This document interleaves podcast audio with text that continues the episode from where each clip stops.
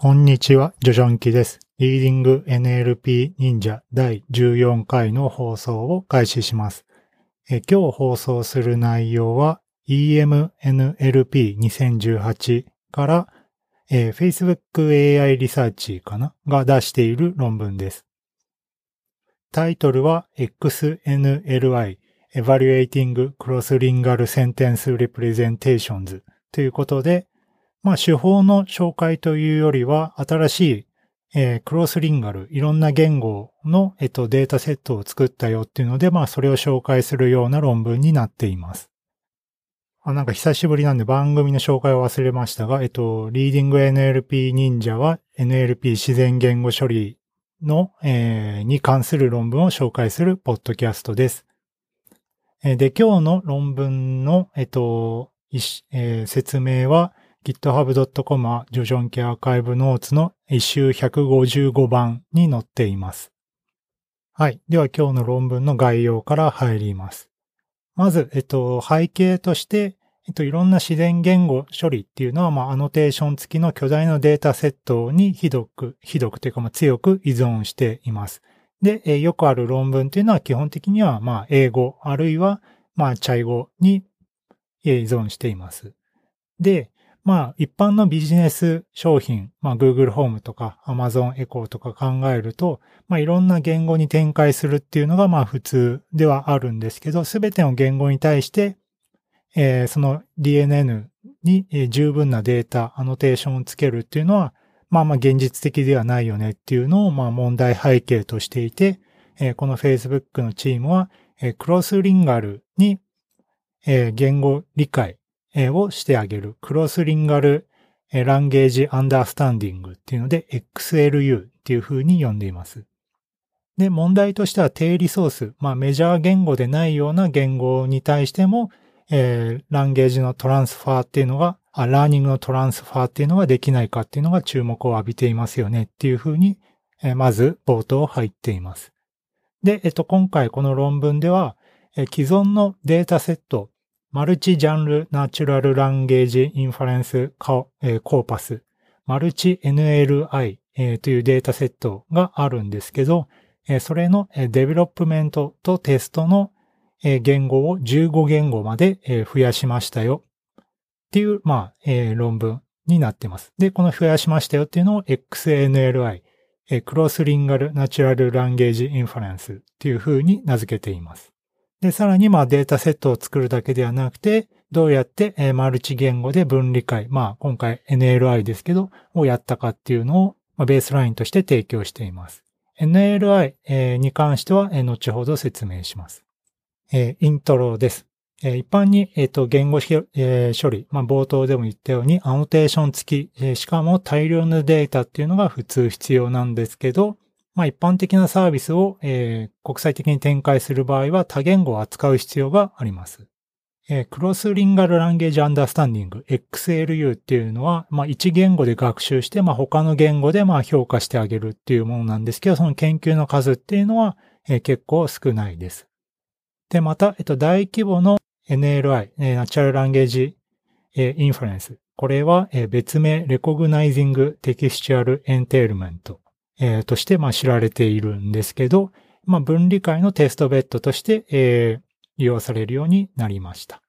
で、NLI っていうのは何なのかっていうと、まあ、えっと、単純で、えっと、二つの文を与えます。で、その二つの文の関係が、 entailment、contradiction、neutral えのえいずれかに属するかっていうのを答えるものになっています。で、 entailment ってなんか、えいまいちいい日本語がよくわかんないんですけど、まあ、二つとも同じようなことを言っているようなものに対しては entailment。で、 contradiction っていうのは、その二つの文っていうのが、まあ、矛盾しているようなものですね。で、この NLI っていうのは、まあ、最近クラウドソースを利用したえ研究というか、データ集めっていうのも非常に活発で、100万近いサンプルを持つデータセットっていうのが、まあ、公開されているみたいです。で、これはまあ多分スタンフォードの SNLI っていうやつだと思います。で、このタスクを利用して、えっと、文表現、センテンスレプレゼンテーションの獲得にも、えー、まあ利用できるんじゃないのっていうことが、まあ言われているみたいです。で、今回の研究は何だったかっていうと、えー、マルチ NLI、まあ、既存のデータセットですね、えー、を、えー、7500の、えー、人手によるアノテーションがついた、えー、ものから構成されます。まあ、えー、英語で7500の、えー、アノテーションペア、NLI のアノテーションデータっていうのがあります。で、これを、えっと、様々な言語、えー、に翻訳して合計で112,500のアノテーションペアを持った、えー、まあ、巨大な、えー、評価データセット、えー、マルチ言語での評価データセットっていうのを、えー、作りました。で、この中には、えー、低リソースの言語っていうのも含んでいます。で、言語、えー、15言語何かっていうと、英語、フランス語、スペイン語、ドイツ語、ギリシャ語、ブルガリア語、ロシア語、えー、トルコ語、アラビア語、ベトナム語、タイ語、中国語、ヒンディー語、スワヒリ語、ウルドゥー語、えー、という感じです。で、最後のスワヒリ語とかウルドゥー語とかあんまりなんか聞き覚えがないですけど、まあこれは、えー、低リソースの言語として含まれているようです。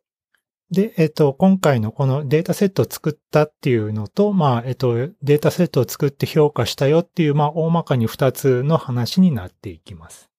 で、えっと、内容に入る前に関連研究を少し説明していきます。まず、えっと、マルチリンガルワードエンベディングということで、まあ、多言語の、まあ、えー、単語埋め込みっていうものですね。まあ、えっと、関連手法としては、えっと、ソースとターゲット、まあ、えっと、違う言語のエンベディングっていうのを、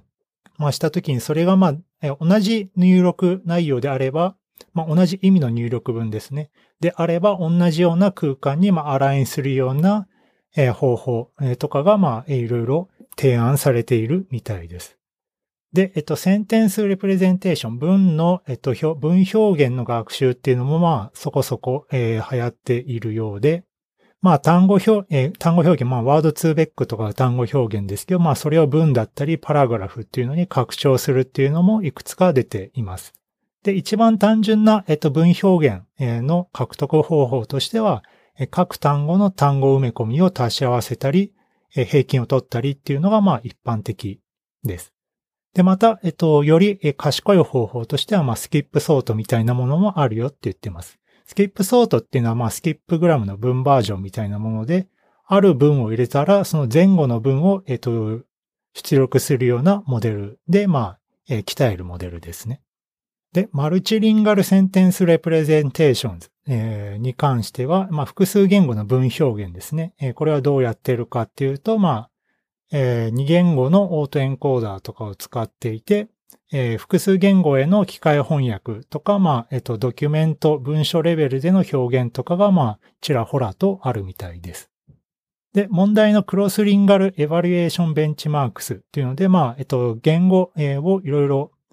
評価するよっていうベンチマークですね。これに関しては、えっと、研究としては不足しているみたいです。まあ、いくつかあるらしいんですけど、えっと、文書レベルでやっていたり、えー、するっていうので、まあ、直接今回の論文規模の、まあ、15言語ですね、の評価データセットっていうのはないよっていうのを言っています。なので、まあ、えっと、まとめると今回の XNLI っていうのは、まあ、文表現の評価っていうのを、注力します。で、さらに初めての大規模、まあ、多言語という意味、プラス、まあ、えっと、データ数が多いですね。という意味で多元、えー、大規模コーパスっていう風に歌っています。じゃあ今回の作った XNLI コーパスの、えー、作り方というか、まあ、どうやって作ったかっていうのを説明していきます。まず、えっと、今回元にしたマルチジャンル NLI、マルチ NLI っていうのの、えー、テストデータっていうのがプライベートだったらしいんですね。まあ、公開されていないと。なので、今回 XNLI は新しい英語 NLI のデータを元に作ったようです。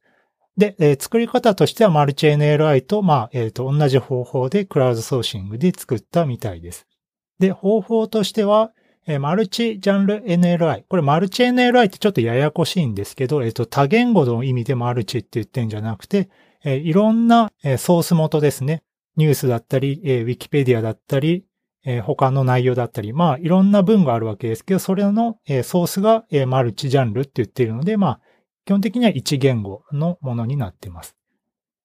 で、このマルチジャンル NLI が使った、えっと、10個の、えー、ソース、テキストソースから750サンプルずつ集めたみたいです。なんで、まあ 750×10 で、まあ7500サンプル取ります。で、えっと、これを使って、えっと、翻訳家、プロの翻訳家っていうのを作って、えっと、ターゲットの10の言語に翻訳したって書いてます。で、えっと、ここで10のターゲット言語って書いて、えっと、最初冒頭では15言語って言ってたのに、なんで10なのかなと思いつつ、まあ、えっと、タイプなのかよくわかんないんですけど、まあ、多分15言語に翻訳一応したんじゃないかなと思います。多分論文がミスっているのか、まあ、私がちょっと、え認識間違えていると。はい。で、まあ、えっと、英語サンプルっていうのを改めて取って、えっと、翻訳したっていうとこまで言いました。で、えっと、じゃあ多言語にどうやって展開するのかっていうので、どうやったかっていうと、まあ先ほども言ったように翻訳家を雇って英語の文をベースに翻訳しています。で、これの、えー、これを採用したメリットとしてはいくつかあって、書いてあったのはデータ分布が言語間で類似度を最大化するようなものになるっていうふうに書いてると。まあちょっと、えー、日本語だとよくわかんないんですけど、まあ何かっていうと、えっと、作り方として、えー、例えばまあフランス語の人に何らかの、まあ、情報を提供して、それに沿ったテキストを生成してくださいっていうふうに、まあ、その言語をいきなり生成するっていう方法もあるんですけど、そうするとなんか文化的な背景とか、えー、で、まあ感じ方の差異とかがあると思うので、えー、同じものを出したとしても、えっと、違う意味体系の文が出てしまう可能性があるので、まあ、まずは英語の文をベースにそこから正確に翻訳するっていう方法を取ったみたいです。で、えっと、この翻訳するアプローチ、えー、どうなのっていうので、えっと、先行研究があるみたいで、えー、モハンマドさん2016年にやっているんですけど、これは感情分類タスクで同じようなアプローチを取ったみたいで、二つの文の意味的な関係が、まあ翻訳によって損なわるんじゃないかみたいなことを研究したっぽいんですけど、まあ実際、えー、あるみたいなんですね。その文化的な背景から翻訳をすることによって意味が変わってしまうと。で、えっ、ー、と、今回、えー、この、えー、Facebook のチームもこのコーパスを調査したらしいんですけど、まあ、あったにはあったけど、まあ、無視できる分量だからいいかな、みたいなことを、え、言っています。これは後ほど説明します。はい。えー、では次にデータの作り方について詳しく入っていきます。まず、え、XLI、XNLI のコーパスを作るにあたって、まず英語パートのデータ収集は先ほども言ったようにマルチジャンル NLI と同じですと。で、えっと、10のソースから750分ずつ、取ってきます。で、ここでもなんか論文タイプしているような気はする。なんか250って書いてるんだけど、まあ、おそらく750分ですね。はい。で、10のソースっていうのは、えー、まあ、えっと、書いてあるので、まあ、以下略っていう感じかな。まあ、なんか、えっと、いろんなシチュエーションの総数元からいろんな英語を取ってきて、まあ、幅広い英語表現っていうのを獲得して、獲得というか、まあ、取ってきているっていうのがわかります。で、えっ、と、これらの文を、取ってきて、それらが、まあ、NLI で言うと、プレミスとハイポシーシスがあるんですけど、まあ、これは、まあ、先ほどの、えっと、ペアって言いましたけど、ある二つの文を与えたときの、そのプレミスがもともとあって、まあ、前提ですね、があって、ハイポシシスが与えたときにその、え、2つのペアの関係はっていうタスクなんですけど、これはクラウドワーカーに対して1つのプレミスを出して3つのハイポシシスを、え、生成するようにっていうふうに依頼したみたいです。要は先ほど取ってきた750分をプレミスにして、そこから hypothesis を、生成したのかな。で、 validation みたいなこともやっていて、えっと、これマルチ NLI がどうやって作ったかの、え詳しく見ないとちょっとよくわかんなかったとこもあるんですけど、まあ他のワーカーにも再度ラベル付けしてもらって、えー、その中から多数決で、えっと、 gold label、entailment、contradiction、neutral の、まあ、3つの中から選ぶっていうのを、えー、やったのかなというふうに思います。要はまあ、えっと、一人のワーカーが決めたものじゃなくて、まあ、複数人でちゃんとチェックしてるよっていう感じだと思います。じゃあ、えっと、英語のベースができたので、それを翻訳者を雇って15言語に訳しました。で、えっと、それぞれプレミスとハイポシシスがありますが、えっと、変なコンテキストが入んないように、まあ、別個にバラバラにして翻訳家に渡してやっています。で、ラベルは、えっと、翻訳が正しければそのままでいいはずなので、英語のラベルをそのままコピーして使っています。で、テーブル1に、えっと、そのいろんな言語で、えー、NLI タスクの文ができたよっていうのがサンプルとして乗っかっているので、まあ見てみても面白いかもしれません。まあといっても、まあいろんなジャンルがあるっていうのはわかるんですけど、まあ英語ぐらいしかちょっと読めないかなっていう感じです。じゃあ、えっと、できた、えー、コーパス、ちゃん、えー、いいものができたのかっていうところで、えっと、一応チェックしていて、えー、先ほど、えっと、翻訳をすると関係性が損なわれるみたいな研究があるってちょっと言いましたけど、えっと、あったみたいです。どこにあったかっていうと、えっと、中国語において entailment が contradiction に変化しているっていうのがありました。で、他の言語では entailment で良かったようです。で、えっと、例えばなんだけど、えっと、 upright っていう単語が entailment の関係においては、えスタンディングっていう風に使われていたみたいです。で、えっと、中国語に翻訳すると、えー、シッティングアップライトみたいな風になってしまうので、えー、なんか意味が変わってしまうみたいなんですね。ただまあ、こういったサンプルはまあ、なかなか見つからなかったんで、稀でしょうっていうので、まあ、ざっくりと、えっと、切られているっていうのがあります。で、また、えっと、英語とフランス語の、えっと、バイリンガルのアノテーターっていうのも雇って、まあ、再アノテーションしてもらって、えっと、言語間でちゃんとその関係性、ラベルが復元できるかっていうチェックも行っていたようです。まあ、ここも論文を読むだけだとちょっといまいちどう validation してるのかが詳しくはわかりにくいんですけど、まあ、えー、ちゃんといいものを作ったよっていうのを言いたいのかなと思います。で、また今回作ったデータの統計っていうのがテーブル2番に載っていますが、えー、文の、えー、トークンの長さです。文の長さですね。えー、が、えー、プレミスと、えー、ハイポーシスで、えー、変わっているっていうのが見えます。で具体的にはプレミスの方が、えっ、ー、と、ハイポーシスよりも、えー、2倍長いと。まあ、要はなんかみんな仮説を作るときに、えっ、ー、と、短い文で、えー、サクッと言っているっていうのが多いらしいと。で、さらに、クラスラベルを表すようなハイポシスの単語っていうのは、えっと、各言語に似ているみたいで、例えば no とか not とか never みたいな、まあ、割とわかりやすい文がコントラディクションに含まれているみたいなこともあったみたいです。まあ、コントラディクション文を作るにあたって、まあ、簡単に否定形を作って、えっと、水増ししたみたいな雰囲気が読み取れます。はい。では次に、えっと、今回作った XNLI を、えっと、まあ、できたので、まあ、評価するっていうので、まあ、ベースラインを作ったので、それを紹介します。ものとしては、えっと、翻訳ベースのアプローチっていうのと、えー、マルチリンガル、えー、多言語の文のエンコーダーを作ったっていう、まあ、えー、2アプローチがあります。まあ、最初に翻訳ベースのアプローチについて説明します。まあ、一番単純にやる方法としては、えー、翻訳を使って、えー、しまう、ことだよねっていうので、トランスレートトレインっていうのと、トランスレートテストっていう、まあ、2手法を試したっていうふうに書いています。で、トランスレートトレインっていうのは、えー、学習データっていうのをあらかじめ各ターゲット言語に翻訳しておくことです。まあ、何かっていうと、まあ、英語は、えっと、ここも実は、えっと、説明が結構、えー、シンプルでよくわかりにくいところがあるんですけど、えー、私が理解したない、えー、意味だと、えっと、まあ、英語に関しては言語がたくさんあるので、それを何らかの翻訳機械を使って翻訳して、えー、各ターゲット言語に翻訳すると。で、翻訳した結果を各言語における、えー、分類器で、えー、鍛えましょうっていうものになります。で、トランスレートトレインの逆弱点としては言語前に分類器が必要になってしまうので、まあ学習も管理も大変っていうのがあります。で、もう一つトランスレートテストっていうのは、えー、XLU、まあ、えー、クロスリンガルの言語理解の時の、えー、テスト時、に翻訳機を、えー、利用する。要はテスト時に、えー、と各ターゲット言語、えー、まあ、えー、フランス語とかスペイン語を、えー、英語に翻訳して行うっていう方法です。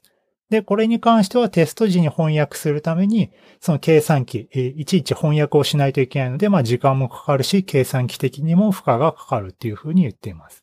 で、えっと、両方の欠点として、まあ翻訳システムの品質に依存する。まあそうですよね。まあ翻訳した結果、意味が損なわれてしまったら、まあ元も子もないので、その翻訳が正しいっていう前提で進まないといけない。で、えっと、その翻訳システムっていうのは基本的に各言語の学習データの量で決まってきてしまうところがあるので、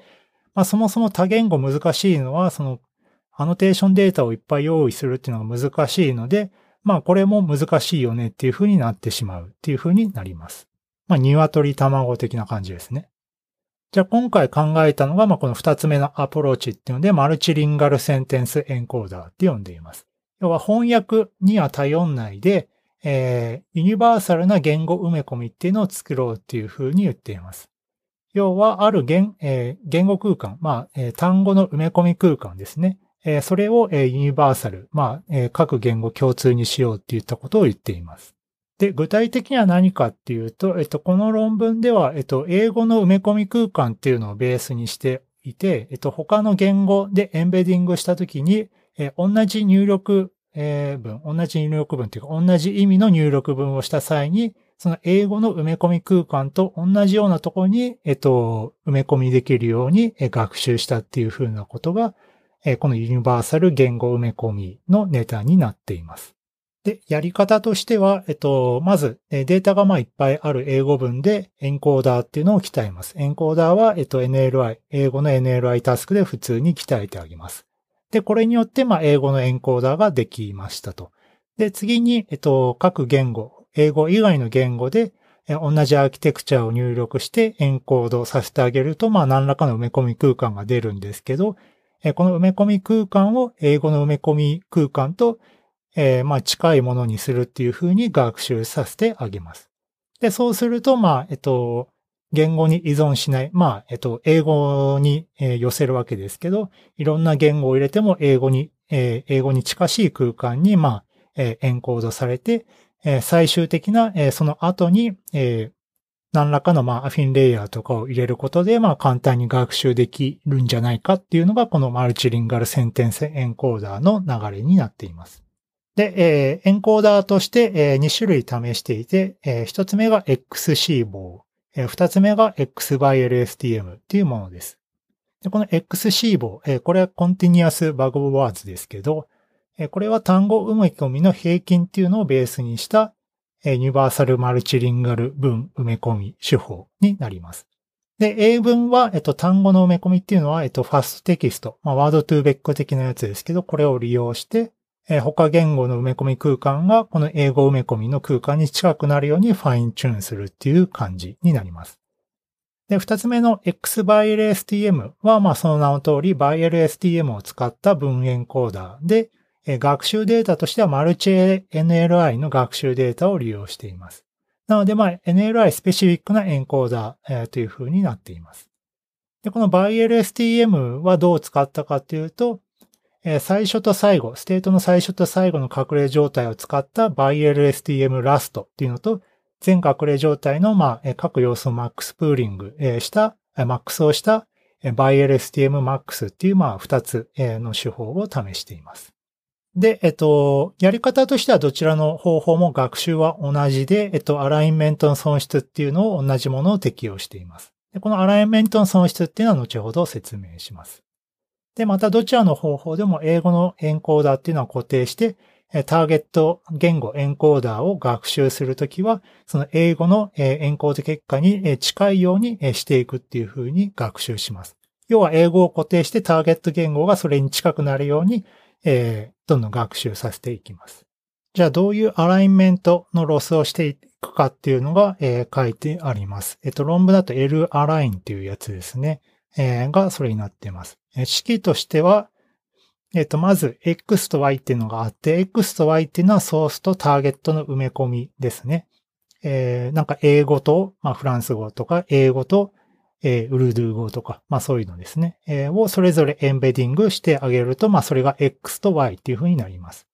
で、えっと、XC、YC っていうのもあって、えー、本来ペアでないものですね。まあ適当に持ってきたもの、ネガティブサンプリングしたものを XC、YC と呼んでいます。で、これを使って、えっと、ロス関数はどうなるかっていうと、えー、 distance の XY と、えー、あ、 distance の XY ラムダの distance の negative sample した X と Y、プラス negative sample した Y と X。まあちょっと 言葉で説明するとあれですけど、要は、えっと、正しいペアの distance はちっちゃくなるように、negative sample した、えっと、誤ったペアの distance は大きくなるようにっていう風に学習している、まあ ranking loss みたいな感じで鍛えています。で、えっと、 distance はどう取ったかっていうと、まあ、L2 norm。なので、まあ、単純な方法ですね。で、今回、えっと、のデータとして、まず XC 棒っていうのは、えっと、まず事前学習済みモデルなのに対して、あ、事前学習済みモデルで NLI データではファインチューしていません。で、 X-BiLSTM に関してはマル H、 Multi NLI の学習セットを使って学習しています。で、また、えっと、先ほども言ったように、えっと、量 XC 棒、XByLSTM では、英語のエンコーダー、えー、と、NLI の分類器っていうのは固定されて、えターゲット言語に関連するところだけ、まあ、更新されていくっていう感じです。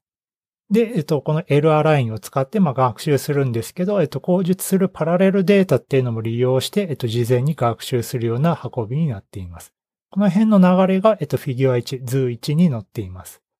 まず最初に、え英語で NLI を鍛えて、えっと、英語エンコーダーと英語の NLI 分類器を鍛えます。で、次 B で、英語のエンコード結果と、他の言語のエンコード結果が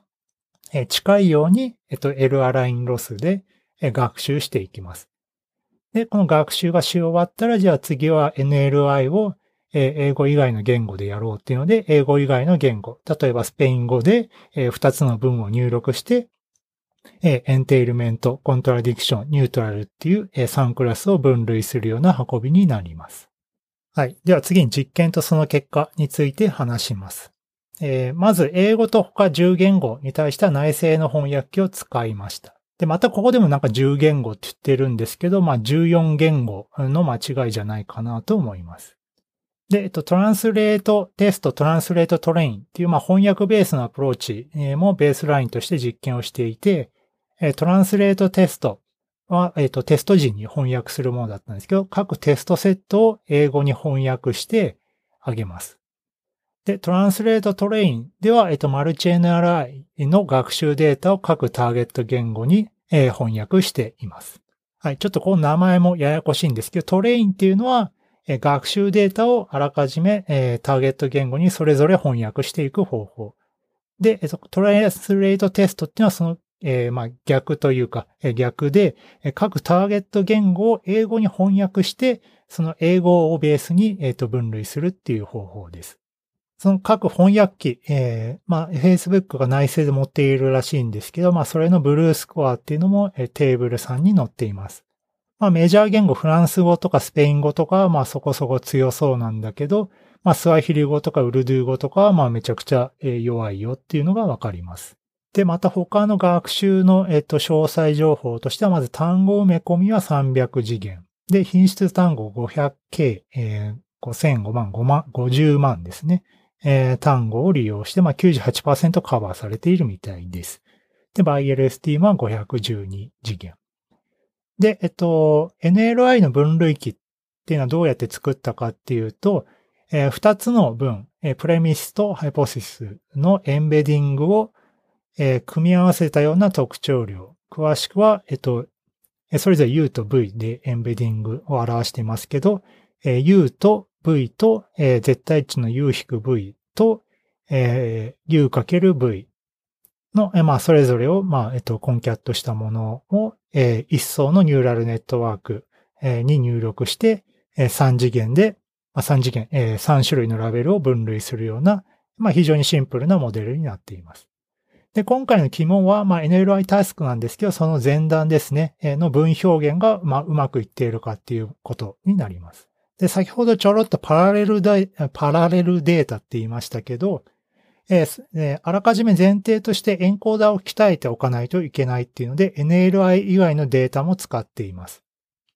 で、各言語で、えっと、公に利用できるコーパスっていうのを、まあ、いろいろ取ってきたよっていうのが論文に書いています。で、えっと、その中でもウルドゥー語とかスワヒリ語っていうのは低リソース、まあ、あんまりなくて、ウルドゥー語に関しては 64K のパラレル文、まあ、スワヒリ語に関しては 42K の翻訳文が、まあ、まあ、パラレル文がまあ翻訳ペアとして与えられています。まあ、ここでまあ言語モデルをまあ分単位で鍛えてあげて、NLI タスクにまあ臨んだっていう感じですね。はい。で、えー、結果が、えー、テーブルの4に書いています。えー、手法としては translate train、 translate test、えー、が、まあ、まあ、その翻訳ベースのアプローチとしてあって、えー、今回提案する multilingual の sentence encoder、翻訳に頼らない方法として、まず、えっと、 in-domain、で使ったマルチ NLI の学習データを使って X-BiLSTM と、えー、そうじゃなくて、えー、 CBOW、X-CBOW、えー、その fastText、fastText を使った手法のものが、まあ、それぞれ載っていて、各15言語ですね、に対する NLI の、えっと、正解率かな、が出ています。で、結果を、えっと、まあ、箇条書きで書いているので、まあ、それを一個ずつ読んでいきます。まず、えっと、ByLSTM 系が、まあ、一貫していい結果になっていて、まあ、C 棒よりも良い結果になっています。まあ、これは過去研究でも言われているみたいで、その NLI のタスクっていうのは、その C 棒みたいなその単語情報を、まあ、ただ単純に使うっていうだけではなくて、その双方向の文の流れみたい、単語の流れみたいなのも分かってないと解けないよねっていうので、まあ、これに関してはあらかじめ予想通りっていう感じらしいです。で、えっと、結果に関してまた翻訳ベースっていうのが、えっと、全体を通して良い結果になりました。えー、全体っていうのはそのマルチリンガルの文エンコーダーよりも翻訳ベース、あらかじめ翻訳するような手法の方が良かったっていうのが書いてあって、まあ、特にトランスレートテスト、えー、テスト時に翻訳する、英語に翻訳する方法ですね。これが全言語通して良い結果になっています。で、また、えっと、まあ、これも予想通りですけど、えー、翻訳機のブルーのスコアがいいものほど NLI のタスクのスコアも良いよっていうのが分かりました。まあ、これは割と直感通りですね。で、また、えっと、各言語間で性能を見てみると、やっぱり英語が一番良くて、えー、そこから2位が結構空いて、えー、2位以降の言語があるっていう感じ。なので、まあ、やはり英語がすごい強いなっていうのが、まあ、これも予想通りな感じです。で、今回のそのアラインを使った手法、マルチリンガル文のエンコード、マルマルチリンガルセンテンスエンコーダーズですね。はい。に関しては、まあ、トランスレートテストまではいかないけど、トランスレートトレインぐらいだったら、まあ、まあまあ均衡する感じになったっていうので、まあ、その単語の埋め込み空間の共通化、え英語に揃えるっていうのは、まあそんなに悪くなかったのかもっていうふうに言っています。ただまあトランスレートテストよりも非常に低いですよねっていうのがあります。